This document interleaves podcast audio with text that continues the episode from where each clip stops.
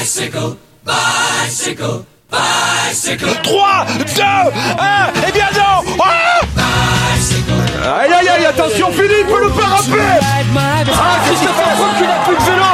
Christopher Froome à pied De nouveau Pierre Roland, attaque de Pierre Roland encore une fois. Personne ne réagit podcast spécial Giro, un tour d'Italie qui promet d'être passionnant et on va commencer par s'intéresser aux favoris au classement général. Et pour en parler avec nous, le nouveau présentateur phare, accueillez-le comme il se doit d'Eurosport JCN, Jocelyn Rioux. Salut Jocelyn. Salut les gars, vous allez bien? Ça va, ça va et toi? Ça va, tu m'as survendu là. J'ai l'impression. Oh, non, quand même pas. Attends, c'est toi la Rosta maintenant. Tu penses qu'il faut qu'on le vous voit maintenant, euh, Guillaume? Je sais pas. On te vous voit, on te tutoie, Jocelyn, c'est bon? Ah, tutoyer ça. va. Bon, on rappelle quand même pour le Giro, le vainqueur l'an dernier, c'était Tao Gegenhardt. Alors, il est pas là euh, cette année. Ça sera Egan Bernal qui devrait le remplacer chez Ineos. Alors, il y aura aussi Pavel Sivakov euh, qui sera là. Euh, allez, on va commencer par vos trois favoris. Si vous devez les citer, euh, Jocelyn, tu dois, tu mets qui toi en, en trois favoris? Euh, Simon Yates, je pense que ça va être difficile euh, de passer à côté de lui. Euh, après, c'est assez ouvert. Euh, je mettrai quand même Remco et Venepool sur le podium parce que parce que j'ai envie de envie de prendre des risques. Et, euh, et le troisième, je pense que ça va être un peu une surprise quand même. Donc, euh, ah, je verrais bien euh, Landa. Ah, Mikel Landa. Yates, Yates, euh, et Venepool et Mikel Landa. Alors Yates, euh, on rappelle quand même qu'il fait un gros début de saison, euh, qui a plutôt toujours bien marché sur le Giro, même s'il s'est souvent planté à la fin. Euh, pour toi, Yates, ce sera le vainqueur? Bah, comme tu viens de le dire, il s'est tellement bien planté. Euh, on se souvient de l'année où il perd 30 minutes en une étape à Bardonecchia et que Froome remporte le, le Giro. J'aurais du mal à mettre ma main au feu aujourd'hui pour Yates parce que j'ai trop peur qu'il nous fasse une défaillance. Mais honnêtement, est-ce qu'il est en forme trop tôt? Je sais pas. Est-ce qu'il a appris de ses échecs? Je pense quand même un petit peu. Euh, quand on voit la start list, alors elle est belle. Euh, là, il y en a entre 10 et 15 qui peuvent jouer le général, qui peuvent faire quelque chose d'intéressant. Mais fondamentalement, des, vainqueurs de grand tour, il y en a pas des masses, quoi. Donc, euh, à part alors, Bernal, c'est pareil aussi. On sait pas dans quelle situation il est. Euh, Evenepoel, on sait pas dans quelle situation il va être. Donc vraiment des gros leaders, il y en a, en a pas vraiment des masses qui peuvent tenir trois semaines. D'ailleurs, même Yates, c'est pas sûr de pouvoir tenir trois semaines à chaque fois. Donc, euh, donc je mettrais Yates en premier, mais vraiment euh, sans une certitude folle, quoi. Ouais, Guillaume, quand- t'en penses quoi du top 3 de, de, de Bah, Je suis d'accord Ah, avec ok, on juge, on juge, on juge les top 3, d'accord. Ouais, on On juge, juge. on juge, Bah, on moi, juge. je juge, mais non, mais ça, je suis gentil parce que je, je suis d'accord sur Simon Yates. Pour moi, c'est le grandissime favori de ce Giro. Et je pense pas, je pense pas qu'il arrive en forme trop tôt. Parce que tu vois, sur Tirreno, il fait dixième. Sur le hum, Tour de Catalogne, il fait neuvième. C'est son frère, finalement, qui est le plus en forme en ce moment. Sur le Tour des Alpes, ouais, il a été une pédale au-dessus des autres. Il y avait pourtant un, un beau petit plateau. Euh, et puis il a appris de ses erreurs, hein, le Tour d'Italie 2018. T'inquiète pas que quelques mois après, il remportait le Tour d'Espagne. Il avait un peu conjuré le sort. Donc il est là. Et pour moi, en deuxième favori, je mettrais pas Evenepoel parce que c'est trop aléatoire son, sa forme. Mais je mettrais Mikel Landa qui a quand même une grosse équipe autour de lui. Mikel Landa, c'est un vrai coureur de, de course euh, de, de grand tour de trois semaines. Euh, c'est pour moi le deuxième grand favori de, de, ce Giro. Après, si je devais en rajouter comme de mon côté, je pense qu'il faut pas oublier la Ineos parce que la Ineos, euh, soit ils gagnent, soit ils font exploser la course en fait. Et la course peut un peu reposer sur sur bah, leurs épaules et, dans, leurs jambes parce qu'on sait jamais ce qu'ils peuvent nous nous faire. Et puis t'as as Bernal, mais t'as aussi du Pavel Sivakov. On sait on sait pas ce que ça peut donner. Sivakov peut être un, bon leader de rechange si Egan Bernal n'est pas euh, au rendez-vous. Et puis Sivakov, Certes, il était un taux en dessous euh, de Simon Yates sur le Tour des Alpes, mais euh, le Giro n'arrive pas fin avril, il arrive fin mai. Donc il a encore le temps de, de s'affûter un petit peu derrière. Je rajouterai quand même Alexander Vlasov. J'ai envie de voir ce qu'il va donner sur trois semaines. Il est en forme. Vlasov sur trois semaines, c'est vraiment la- l'interrogation et puis la, la bonne surprise que, que je veux voir. Et puis si je dois... C'est c'est plus un top 3 là, Guillaume. Ouais, lui, hein, lui, il fait top 5, lui. Il est parti, là. Non, il est parti sur top non, 10. non, non, Vlasov, pourquoi pas podium hein. Vlasov, pourquoi pas podium Franchement, je veux, je veux voir ce qu'il donne. Entouré par un Gorka Izagir, par exemple, je veux voir ce qu'il ce qu'il va donner. Après, sur les deux Koenig, je mettrai pas que Evenepoel. Pour moi, il y a un trio. C'est Evenepoel, accompagné de Joao Almeida, euh, Joao overperform d'Almeida, but uh, he also euh, 22, c'est un truc comme ça. Euh, et puis Fausto Masnada, qui vient, faire, il vient de faire troisième du Tour de C'est- ouais.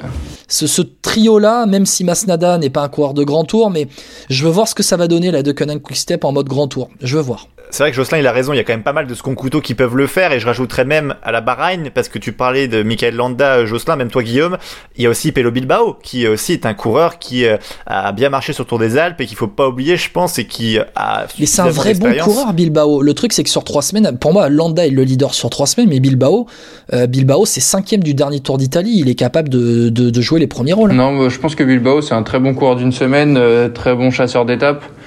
Euh, je le vois pas sur trois semaines, mais. Euh... En lieutenant?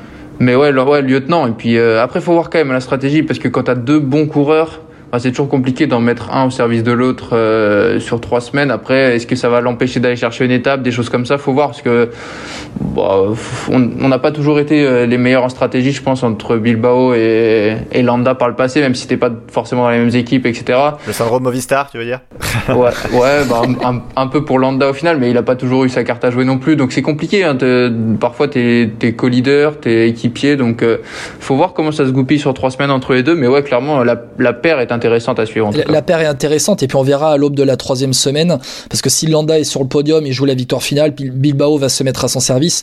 Et puis tu as autour aussi euh, un Damiano Caruso, un Gino Madère, un Matej Mohoric quand même autour de Landa et ça c'est quand même pas mal. FP, toi t'en penses quoi? C'est si tu devais rajouter peut-être aussi un ou deux favoris en plus, tu mettrais lequel? Vous avez parlé un peu de tous, mais il y en a un que vous avez pas cité et qui m'intrigue, moi c'est Vincenzo Nibali quand même. Parce que Vincenzo Nibali. Ah, j'y crois, crois, pas? J'y crois pas. Jocelyn? Non, non, non. Non, non, mais c'est, euh, il fait partie des, des, de la quinzaine de coureurs que j'ai forcément noté en me disant euh, ils peuvent jouer quelque chose, mais l'interrogation est quand même immense sur, sur Nibali. 36 ans, il a quel, la caisse. Quel est son niveau de forme? Qu'est-ce qu'il va faire? Moi, je pense qu'il va faire entre 5 et 10, mais après, on n'est jamais à l'abri qu'il fasse 3, 3, 4. Mais je gagnais, je pense pas. Mais s'approcher du podium, pourquoi pas En tout cas, ce qui est rassurant sur ce Giro, je trouve, c'est qu'il n'y a aucune équipe, euh, je parle au niveau des coureurs, qui a une, armada.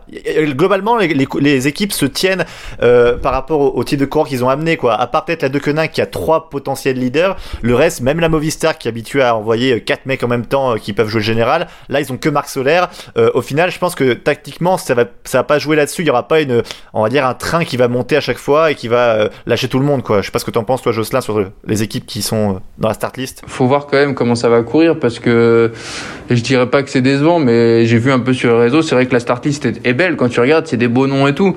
Après, par exemple, George Bennett pour Jumbo Visma, qu'est-ce que qu'est-ce que ça vaut un leader sur trois semaines? C'est quand même une interrogation immense, tu vois. Qu'est-ce qu'est-ce que va faire la Jumbo Visma sur sur le Giro du coup? Euh, Est-ce qu'on peut compter sur Marc Solaire sur trois semaines seul entre guillemets, effectivement, sans avoir de Valverde, de même de Landa, etc. à côté de lui, de Quintana euh, Il y a quand même pas mal d'interrogations. Euh, faut voir. Franchement, franchement, c'est ça reste ouvert d'un côté.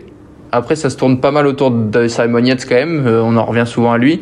Donc, euh, faut voir. On pense même à Emmanuel Burkman qui avait quand même fait un excellent Tour de France et qui se présente. Eh ben, j'allais te le dire. On l'a, on l'a pas cité, mais il va falloir qu'il confirme. Hein. Bah pareil, tu vois, moi je l'ai noté dans la quinzaine et je me dis qu'est-ce qui qu'est-ce qu'il vient faire euh, sur le Giro? Quel est, quel est son objectif? Qu'est-ce qui, ce qui va être à la, à la hauteur de ce qu'on attend? Parce qu'au final, oui, il faut confirmer, mais, mais c'est pas facile et il a pas, il a pas un. Un début de saison extraordinaire qui, qui pèse en sa faveur en disant euh, j'arrive en, en voulant faire le podium quoi. Je pense que en fait pour le top 10 c'est ouvert pour pour aller gagner euh, va falloir être costaud quand même parce que je vois pas des mecs au-dessus du lot quoi. FP, euh, toi, tu en rajouterais un peut-être? Non, mais je voulais revenir sur Evenpool surtout, euh, parce que Remco Evenpool, c'est la grande question sur son état de forme. Alors, un peu comme Nibali, sauf qu'Evenpool, ah, il amène tellement autour de lui euh, la Belgique, les fans de vélo, par ses performances qu'il a faites l'an dernier, qu'on s'attend à des choses énormes au Giro. Euh, Eddie Merckx, le grand Eddie dit, c'est lui c'est mort pour lui, il gagnera pas le Giro cette année. Euh, Jocelyn, tu l'as mis dans ton top 3, euh, t'es contre Eddie du coup? Non non mais je pense pas qu'il va gagner. hein. Il peut faire deux. hein. Ouais, c'est, c'est l'interrogation aussi. Ouais, mais tu, tu crois, tu, tu crois vraiment à un, à un top 3 alors qu'il a t'as pas couru, t'as, enfin, il sort d'une blessure assez grave, assez, enfin, violente aussi. C'est Un an sans courir pratiquement. Il a l'avantage pour lui d'être quand même bien plus jeune que Nibali, si on compare euh, par exemple avec Nibali. Euh, donc il va beaucoup moins ressentir le l'éventuel manque de course. Au final, il a pas non plus euh, 10 saisons dans les jambes. hein. donc euh, et, euh, je pense que c'est pas tant le manque de course. Le- évidemment, il va falloir retrouver le rythme, les automatismes et tout. Après, euh, pour lui, il va avoir sa fraîcheur, c'est sûr, par rapport, certes, on est en début de saison, mais par rapport à certains, par rapport à, je pense qu'il s'est, il s'est, préparé, il a travaillé, euh, il l'a montré sur les réseaux, etc. Je pense qu'il s'est préparé pour ça, pour revenir. L'année dernière, c'était quand même son objectif premier de faire le Giro. Je pense qu'il a gardé en tête quand même d'arriver sur le Giro en fracassant quand même, autre chose que son corps. Donc euh, honnêtement, après faut voir avec Almeida et tout, mais je pense que même lui peut dire, euh, voilà, Almeida a fait un super euh, Giro l'année dernière, c'est un peu le leader, même Masnada, un Italien en Italie, il marche bien ces derniers temps, il va peut-être dire, on, on, verra dès les premiers jours de toute façon. Hein. Ouais, le, après, le premier jour c'est un chrono, si au chrono il passe à côté, s'il est pas dedans, s'il fait pas top 10 du chrono, bah on saura, on saura qu'il est peut-être pas à 100%. Après, il Oui. peut aussi monter au cours des trois semaines et faire une dernière semaine terrible. oui, une dernière semaine terrible. Et moi, il y, a- il y a un test qu'il faudra voir, c'est Remco Evenepoel en haute montagne. Voilà, Parce que aussi. finalement, Remco Evenepoel, pour l'instant, a brillé sur des courses d'une semaine. Il devait faire son premier grand tour avec le Giro l'année dernière. Il a brillé sur des classiques. Mais Remco Evenepoel sur, de, sur des enchaînements de col à 2000 mètres d'altitude, euh, là où le Giro tu en as, il faudra voir ce que, ce que ça va donner. Messieurs, pour terminer, euh, j'ai quand même envie de citer euh, un ou deux noms par-ci par-là. Euh, un Hugh Carty quand même, on n'en a pas parlé, mais Hugh Carty, Oh, ouais, c'est ben, c'est quand même peut-être un outsider sur ce, sur ce Ouais, grand tour, sur ce Hugh tour c'est- d'Italie. Il faudra voir ce que Hugh ça va Carty, c'est donner. le gars que t'es content de l'avoir parce qu'il va rouler avec toi, puis après tu le décroches à la dernière montée, quoi. Je pense que tu es un peu sévère sur. Hugh Carty parce qu'il fait une bonne saison pour l'instant. Il vient de faire cinquième du Tour des Alpes. Euh, L'année dernière, il a fait podium sur le, le Tour d'Espagne. Il a fait troisième. Il était là. Il euh, remporte, euh, il remporte le- l'étape de l'Angliru. Il fait quatrième du contre-la-montre. euh, tu vois, c'est Cinquième, c'est bien, Guillaume. Il fera cinquième. Ouais, mais on parle. Oui, mais on vient de, on vient de citer 15 noms. Si dans les 15 noms, on cite pas, on cite Ah ouais, pas si, si, Carty, pour moi, on passe à ah, côté. si, pour, pour moi, Carty, il y est. Tu vois, il y a Jay Hindley, Romain Bardet pour la DSM. hein, on- Bah, justement, euh, Romain Bardet, on en parle tout à l'heure avec Valentin Jacquemet du Dauphiné et on en parlera plus, plus longuement avec lui. Euh, merci beaucoup, Jocelyn, d'avoir été avec nous. Merci Jocelyn. Merci les gars, merci à tous. Et tu laisses la place à une légende du Giro, à John Gadret. C'est quand même pas mal. Ça, c'est la classe. Est-ce que tu grimpes mieux que lui ou pas? Ne se prononce pas. Est-ce que tu vas plus vite que lui au sprint? Euh, que John, euh, aujourd'hui peut-être, je pense quand même. Je peux peut-être me. Mais ju- juste en sprint, hein, pas dans les bosses. Jocelyn, on te retrouve pour les résumés de d'étapes de sur GCN. Ouais, et puis euh, sur Eurosport International pendant tout le Giro. Comme depuis 7 ans euh, à l'Inter. Parfait, bah super, bah écoute, c'est noté. Puis euh, à une prochaine, Jocelyn, pour parler du Giro du coup. Avec plaisir, salut les gars. À salut, salut. De nouveau Pierre Roland, attaque de Pierre Roland encore Ah, une fois. personne ne réagit